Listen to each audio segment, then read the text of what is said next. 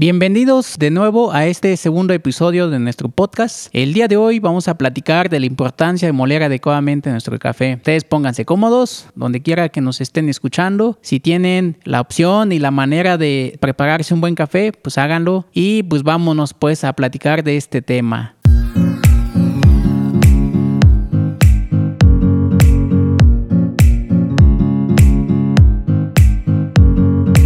En el episodio pasado platicábamos de la importancia de tostar nuestro café eh, adecuadamente o más bien que nuestro café esté tostado adecuadamente. Y platicamos profundamente del tema del, del café en todo este medio y las ventajas que tiene en, en esta etapa. Pues eh, no solo con eso es suficiente, yo creo que eh, debemos de profundizar un poquito más eh, sobre ese tema y el siguiente paso sería el molerlo adecuadamente. Si nosotros intentamos como extraerle sabor al café entero, al café tostado, a los granos enteros, no se va a poder. Necesitamos humedecerlo, necesitamos que el agua penetre los granos y entonces de ahí, de ahí la importancia de, de No solo es molerlo eh, así pues a la, la y se va, sino eh, tener una molienda adecuada para eh, cada tipo de preparación. Por ejemplo, este, en las cafeteras convencionales utiliza un tipo de,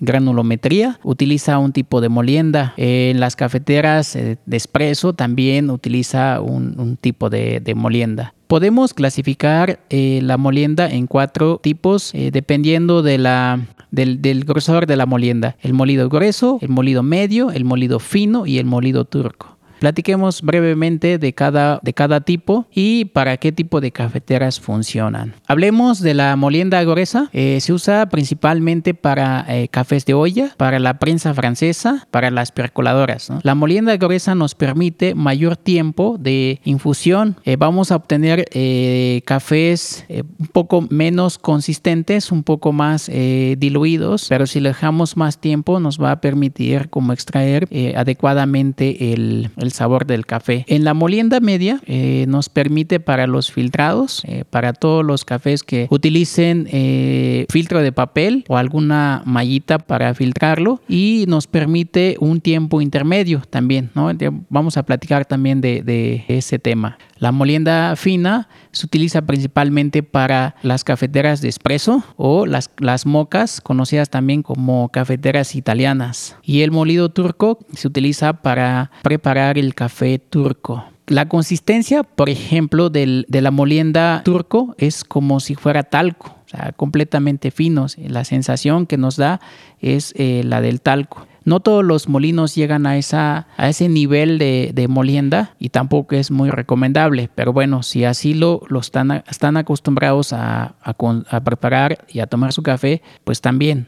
Es una molienda que tiene la consistencia del talco y pues principalmente se usa para las eh, unas cafeteras que son conocidas como Ibrick, eh, que son eh, cafeteras que se utilizan para preparar el café turco y el café turco Normalmente se usa eh, arena, arena caliente para prepararlo y prácticamente es la pura crema lo del, café que estamos tomando. En la molienda fina, eh, como les decíamos, eh, se utiliza para las cafeteras de espresso o las cafeteras italianas, la consistencia es como la arena, se siente como la arena. Nos damos cuenta que es una molienda fina. Eh, y entonces eh, nos da como un poquito más de consistencia, más de sabor, más intensidad en, el, en, la, en la taza. Ahora, eh, el tiempo de, preparación, el tiempo que tenemos para preparar un café con esa molienda es muy corto. Por ejemplo, los expresos se extraen de, de 20 a 40 segundos. Es muy, muy, muy corto el tiempo. En la molienda media,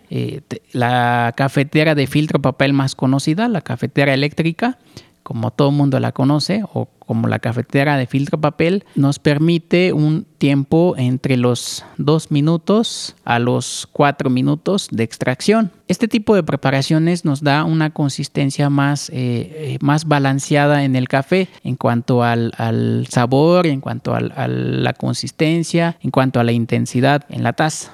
En una molienda gruesa, eh, como es el caso del café de olla, nos da, eh, nos permite más, tiempo, más tiempo de contacto con el café. Las partículas son más gruesas y entonces necesitamos muchísimo más tiempo para que esos granitos de café se extraigan adecuadamente y tengamos un sabor bastante bueno del café. Pues bien, entonces para poder extraer y aprovechar al máximo nuestro café y extraerle todo el sabor de, de lo bueno que tiene el café, necesitamos molerlo adecuadamente.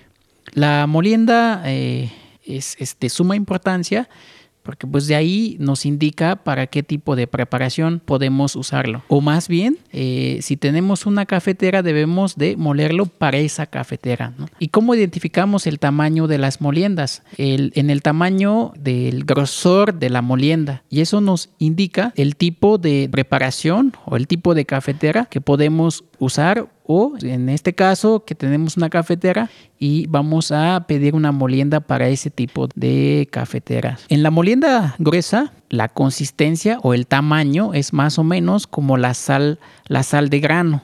esa es la molienda gruesa. ¿Y para qué tipo de, cafeteras? Se puede para la, cafetera francesa, que es la que más comúnmente se usa, o para la, preparación en olla. Ahora, la, la molienda media se utiliza eh, principalmente para las preparaciones con filtro de papel y el tamaño de la molienda sería como del azúcar así se, alcanza eh, o así se siente más bien el tamaño y así es una molienda media. Y una molienda fina es para eh, las cafeteras de espresso o para las mocas y la sensación o el tamaño de la, de la molienda es como de la arena y la molienda muy fina, que es la de talco, esas se usan para las, eh, las, las cafeteras eh, en preparación de turco o en algunos casos también eh, la gente lo utiliza para preparar café como si fuera soluble. hagan de cuenta que se pone el café, el agua caliente en, en una taza y, y, nada más se mueve y se deja ahí unos minutos y lo que va a pasar es que esa, el, la cama de café se va a sentar, entonces ya nada más queda el líquido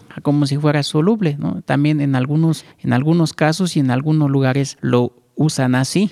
Eh, pero bueno, un tipo de preparación. También es importante mencionar que el tiempo, el tiempo que mantiene en contacto el agua con el café es es importante, es muy importante porque eso nos permite eh, también extraer lo mejor del café. Si nos falta tiempo, le va a faltar sabor al café. Y si nos pasamos de tiempo, lo que va a pasar es que se satura, se satura el, sabor en la taza. Eh, también eh, mejor conocido como cuando le falta tiempo, se le conoce como subextracción, que le faltó extracción. Y cuando se pasa, se conoce como sobreextracción. Entonces, eh, dependiendo del tipo de cafetera, debemos de pedir y elegir una molienda adecuada para ese tipo de preparación y también nos va a permitir más o menos eh, tener un tiempo, un tiempo adecuado para que podamos extraerle lo mejor a ese café.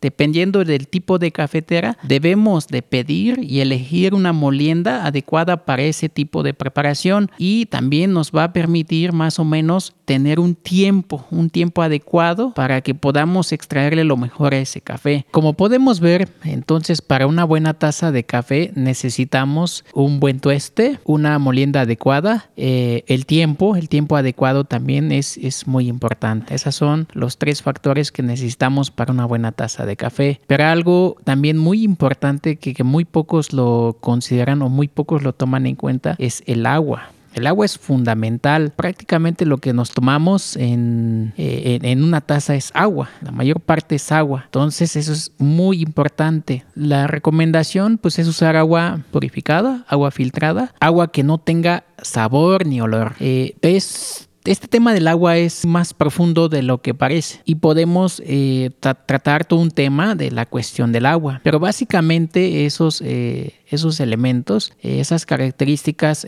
son, son las indicadas como para obtener una buena taza de café. Se, piensa eh, que en las cafeterías, o, más bien en, una cafetería, tendrían que tomar todos esos, esas, esos elementos. Un buen café, una molienda adecuada, un tiempo adecuado y el agua. Son profesionales en lo que hacen, entonces una cafetería, eh, más en las cafeterías de especialidad, todos esos aspectos, todos esos elementos se cuidan. Entonces está garantizado de que tomemos una buena taza de café. Eh, en Tiurmal, los tuestes que trabajamos son tuestes medios y eh, cuando alguien va y nos pide café, siempre les preguntamos qué tipo de, cafetera es o para qué tipo de preparación eh, lo va a ocupar para darle la molienda adecuada. Y, cuando se puede, también les, les decimos sobre el agua, que es también importante. básicamente podemos clasificar las preparaciones de dos maneras, las de infusión y las de filtrado. Las de infusión eh, se mantiene en contacto, en inmersión durante el tiempo de preparación del café eh, con el agua, eh, como es el caso de la olla, de la prensa, que esos son conocidos como preparaciones en infusión y las de filtrado, como eh, los más conocidos serían los que utilizan filtro de papel. De esa manera podemos clasificar como los, los métodos o las maneras de preparación. Ahora, también eh, eh, hay más factores, ¿no? yéndonos un poquito más a la, a la profundidad.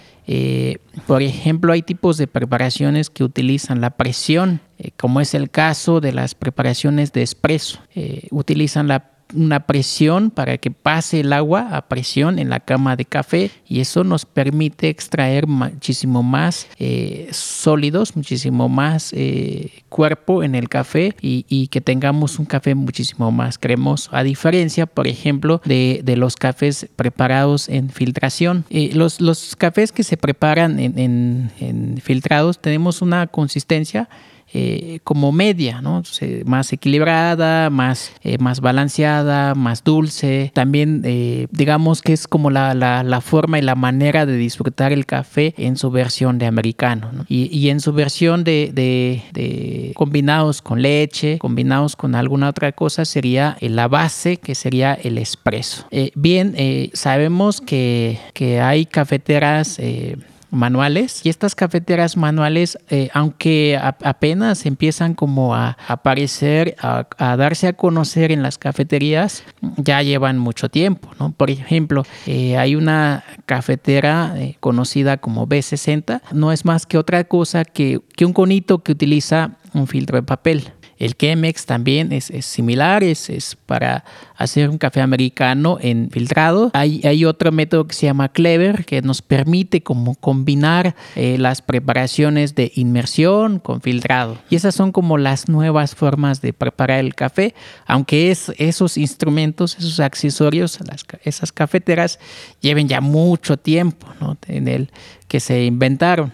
Apenas como que está este, tomando mucho auge, sobre todo en las cafeterías de especialidad. Esto nos permite entonces muchísimo más parámetros, muchísimo más rangos como para disfrutar de nuestro café. Podemos eh, trabajar un café más dulce, más ácido, con más cuerpo, con menos cuerpo. Eso es lo que nos permite este tipo de cafeteras manuales. Realmente es una forma de, disfrutar y de saborear la esencia de, cada café, donde realmente se, disfruta en, este tipo de preparaciones. Yo creo que hay, hay mucha gente, o sea, hay, hay, muchos eh, que, todavía no, no, como que no le, no le encontramos como sentido a ese tipo de preparaciones, porque el americano, el americano que nosotros conocemos, es, en realidad es un, es un espresso diluido, es un espresso diluido con agua caliente. El agua caliente más el espresso es el, el famoso americano que conocemos. Pero en los filtrados realmente es,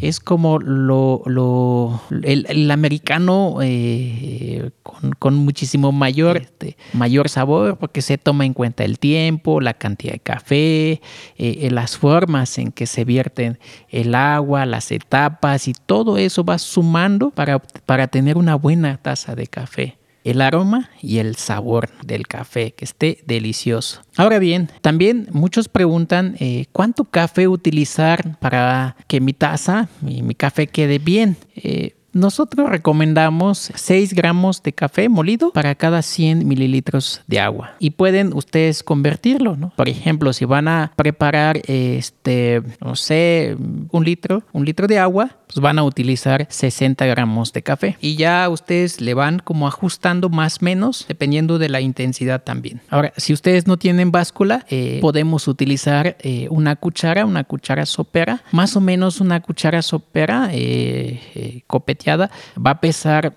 como 6 gramos de, café, de café molido en molienda media. Es, pueden usar esa, esa medida, esa, dosis para un buen café. Y el tiempo, como el tiempo, como ya lo platicamos, también es, es importante. Eh, mientras más, más gruesa sea nuestra molienda, nos permite un poquito más de tiempo. Y mientras más fina, nuestro tiempo de extracción va a ser muy, muy corto. Esos elementos son importantes como para disfrutar de una buena taza de café. Eh, bueno, pues ya saben todos estos datos. Nos merecemos un, buen café, todos, todos, absolutamente todos. Eh, pues bien, hemos llegado al final de, nuestro episodio. Eh, los invito a que nos sigan por las redes sociales como Tiulmal Café o en nuestra página eh, tiulmal.com. Ahí vamos a estar compartiendo más cosas, más información de lo que hacemos y de nuestros productos. Gracias, gracias de nuevo. Cuídense mucho y que el café nos acompañe.